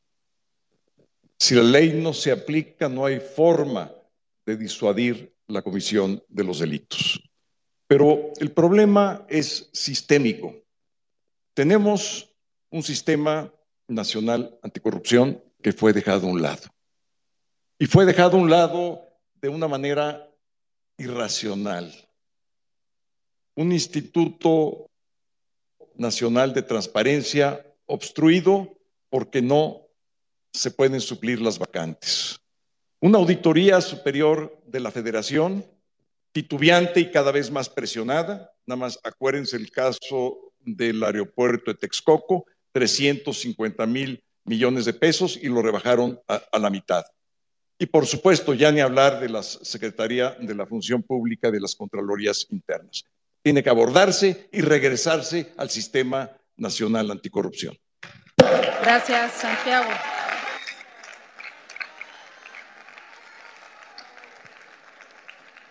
Xochil Gálvez, causas y posibles acciones contundentes para frenar la impunidad y la corrupción.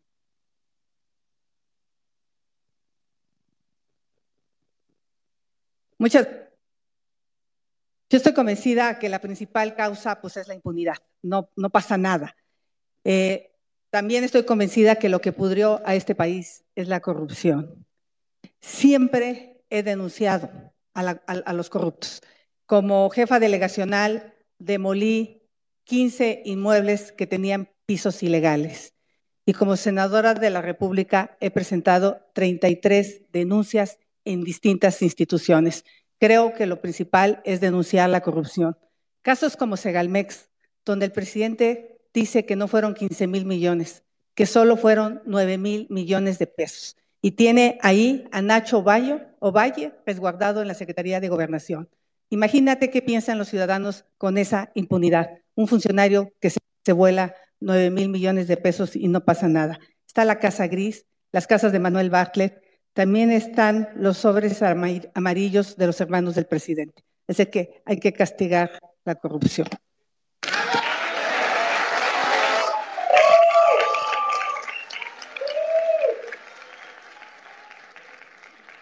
Gracias. Beatriz Paredes, ¿qué nos puedes decir sobre las causas y las posibles acciones contundentes para frenar la impunidad y la corrupción?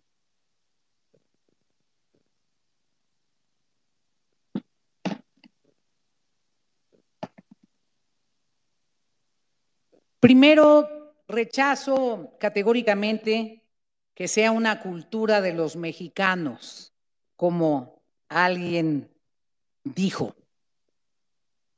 Al contrario, yo creo que nuestro pueblo es excepcionalmente generoso.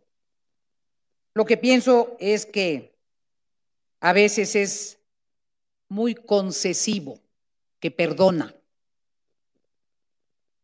Voy a proponer una reforma para que el fiscal general sea propuesto por la sociedad civil, por los colegios de abogados y por las instituciones académicas de derecho.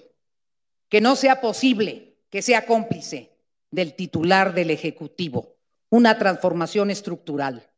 Voy a transformar el nivel de ingreso de los funcionarios públicos y establecer un genuino servicio civil de carrera y que haya aplicación de la ley al primer inicio de corrupción, indicio.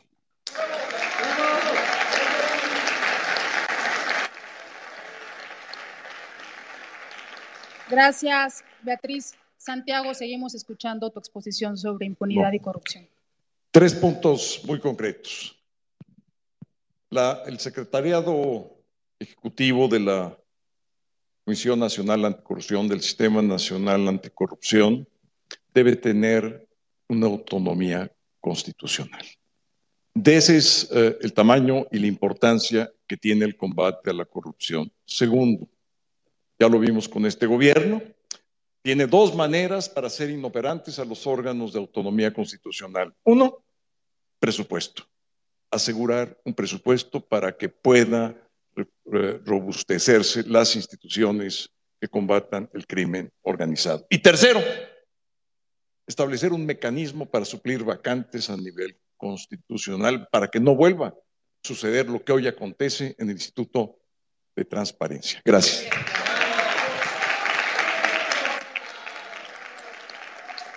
Gracias, Santiago. Adelante, Xochil Gálvez, hasta por un minuto. El monumento a la corrupción de este gobierno es la Casa Gris en Houston, Texas. Y justo como no encontré que en este país se investigara el caso de conflicto de interés donde vivía el hijo del presidente en una residencia con una alberca de 23 metros, me presenté en Estados Unidos en el Departamento de Justicia y en la, Exchange Commission para denunciar este posible conflicto de interés. Resulta que el hijo del presidente vivía en una casa que pertenecía a Kit Chilen, alto ejecutivo de Baker Hughes, quien en su momento recibió contratos millonarios con Pemex. A mí me parece que si no somos capaces de castigar este tipo de conflictos de interés en México, pues tenemos que recurrir a otros países donde no se protege la corrupción. Y sí, estoy convencida que en México la tendríamos que castigar, trátese de quien se trate, caiga quien caiga.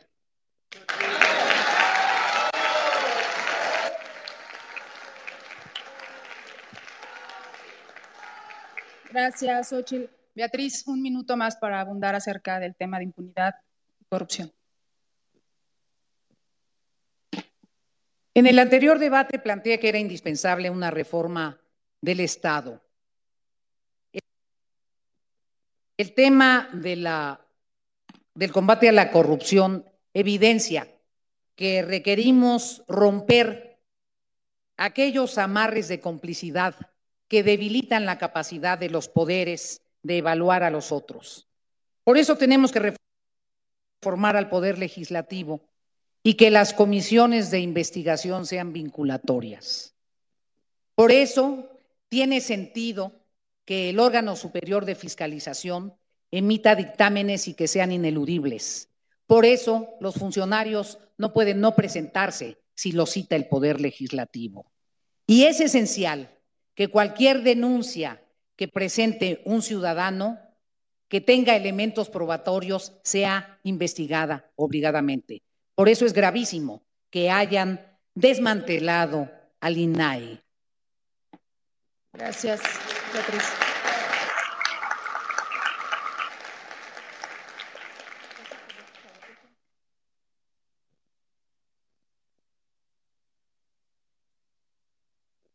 Y todavía tienen un minuto cada uno. Adelante, Santiago Krill. Muchas gracias. No solo las balas matan, también mata la corrupción. La línea 12 del metro es la mejor prueba de que los constructores están libres y hubo fallecimientos de personas, los supervisores están libres. Ambos que tomaron esas decisiones son las corcholatas. La estación migratoria federal, bajo el sistema de autogobierno, nada más vean las masacres, que eso se debe a que los capos sobornan y toman el control de los penales. Sí, la corrupción mata al igual que la inseguridad y al igual que la impunidad. Por eso debemos de combatirla con todo. Gracias.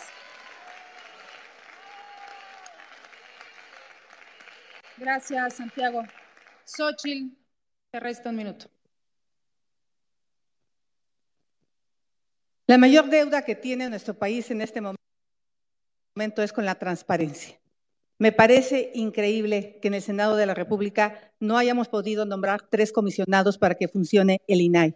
El 80% de las adjudicaciones de este gobierno son por adjudicación directa o invitación restringida. El caso de Dos Bocas es un caso realmente que es un monumento a la corrupción. Dijeron que iba a costar 8 mil millones de dólares y hoy vale 18 mil millones de dólares, 200 mil millones de pesos más. ¿Cómo se ha gastado este dinero? Es imposible saberlo. Por eso yo propongo que haya una contabilidad en línea. Así como el gobierno sabe cómo gastamos los ciudadanos y cómo tenemos que pagar impuestos, es hora que el gobierno le rinda cuentas, que cada ciudadano pueda saber en tiempo real cómo se está gastando el dinero de sus impuestos. Basta de corrupción en nuestro país.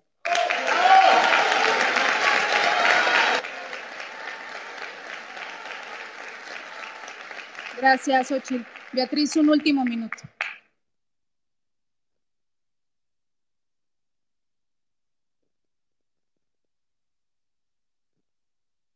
Pero para combatir la corrupción, lo primero que tiene que ser es que tú no seas corrupto.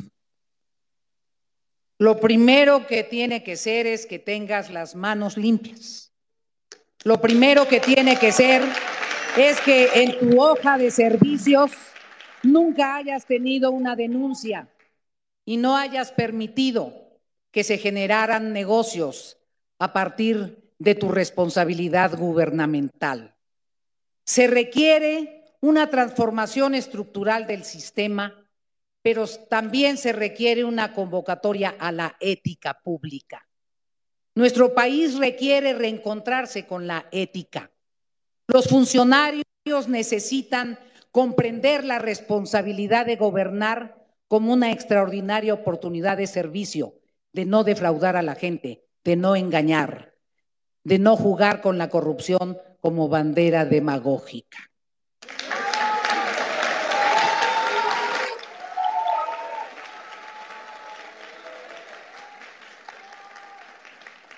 Santiago Krill, te quedan siete segundos de la, ronda, de la ronda anterior. ¿Los quieres usar?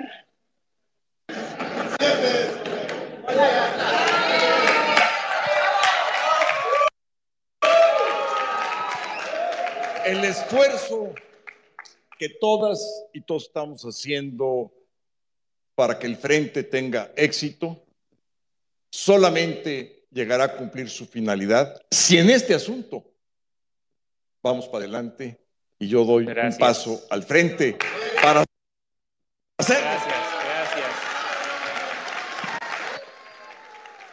Gracias, Santiago King Miranda. Muchas gracias, Santiago. Pasamos al segundo segmento de este bloque, en el cual formularemos una pregunta de un ciudadano o ciudadana una pregunta de un especialista y una pregunta de la moderación. Empezamos contigo, Xochitl. Vamos a seleccionar una pregunta elaborada por algún ciudadano a través de las plataformas de Sociedad Civil MX y de las organizaciones que convocaron a hacer preguntas a través de redes sociales.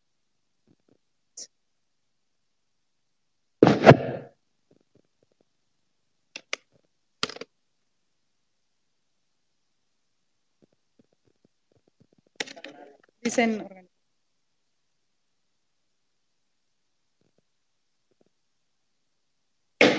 ¿Qué cambios son necesarios para asegurar la autonomía de las fiscalías, Xochitl?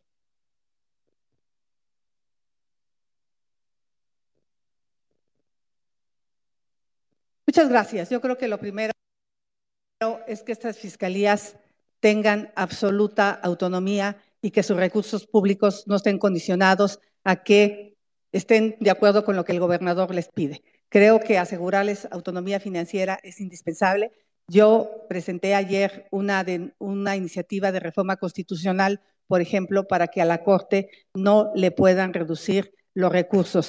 Creo que eso es muy importante, no solo a las fiscalías, sino a los poderes judiciales porque hoy lo que estamos viendo es que el Ejecutivo trata de intimidar a los organismos autónomos. Entonces, para tener verdadera autonomía, requieren tener autonomía financiera. Gracias. Gracias, Ocho. Beatriz Paredes, voy a formular la pregunta que elaboró algún especialista. Una parte significativa de la corrupción está en los desvíos presupuestales que se hacen desde las dependencias gubernamentales y las empresas productivas del Estado. A pesar del esfuerzo hecho por, investigadores y periodistas para develar los grandes desvíos como el de Segalmex, que alcanza los 15 mil millones de pesos, la impunidad es la regla. La justicia sigue siendo un instrumento político para castigar a los adversarios y proteger al oficialismo. ¿Cómo atacar la corrupción si solo se denuncian el 10.1% de los delitos cometidos y 95 de ellos quedan en absoluta impunidad? Esta cifra se ha mantenido igual por los últimos 10 años.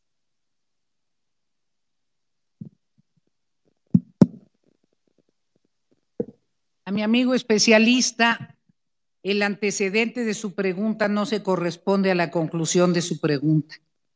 El antecedente parecía que tenía que ver con la el órgano superior de fiscalización de revisar con, eh, con rigor las cuentas de las, del sector paraestatal y la incapacidad de las comisiones investigadoras de ser rígidas con el sector paraestatal. Segalmex es un juego de niños. El problema es Pemex, 428 mil millones que ha recibido la paraestatal. El 75% no ha sido aprobado por la Cámara de Diputados. Pemex es un enorme escándalo. Y en cuanto a las denuncias en general, es gravísimo lo que señaló ya Santiago Krill en la parte anterior. Hay una enorme desconfianza en el sistema judicial y de aplicación de justicia y por eso la gente denuncia muy poco. Hay que promover mayores denuncias y hay que exigir que el sistema funcione. Muchas gracias.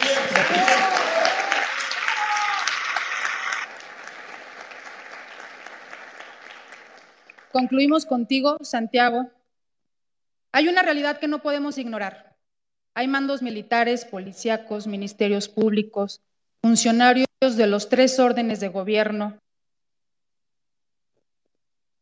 que se corrompen para proteger a la delincuencia organizada.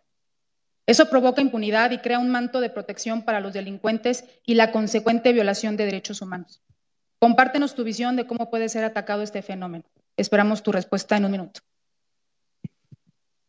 El blindaje institucional que hoy no tenemos, que significa escoger bien quién va a ingresar a los cuerpos policiales, reclutamiento, capacitación, exámenes de confianza y que permitan tener una jerarquía que esté revisando las competencias y las responsabilidades de cada quien. Si se da un delito en una calle, debió de haber un policía para cuidarla. O fue ineficiente, si es que hubo el delito, o fue cómplice, o fue negligente. Tiene que haber responsabilidades, porque si no hay responsabilidades claras y concretas, no hay manera de que se rindan las cuentas claras y bien. Muchas gracias.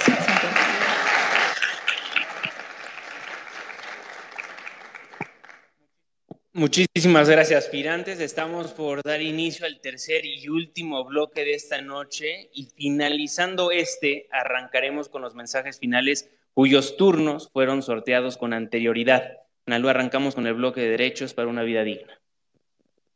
Así es, arrancamos con este tercer bloque, derechos humanos.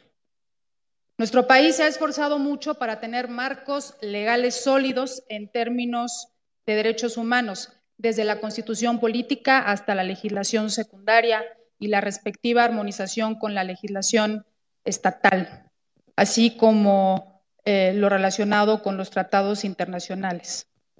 La implementación y protección efectiva de los derechos en la realidad no corresponde con los avances en la legislación. La protección de los derechos humanos enfrenta varios desafíos, desde la inseguridad y la violencia hasta la desigualdad económica. Amnistía Internacional ha denunciado en sus informes que muchos grupos se encuentran amenazados por el acoso del gobierno y también del crimen organizado. Empezamos contigo este bloque, Beatriz, preguntándote, ¿consideras que la protección de los derechos humanos en México ha sufrido retrocesos? ¿Cómo, cómo visualizas el panorama actual? ¿Un minuto? ¿O un minuto. No, es un minuto. Tienen tres minutos y lo van a ir administrando un minuto a minuto. Día dos ya estaba yo entusiasmado. Un minuto. Creo que tenemos un marco constitucional del cual nos debemos sentir orgullosos, pero evidentemente la realidad nos golpea, nos azota, nos avergüenza, nos duele. Claro que ha habido retrocesos.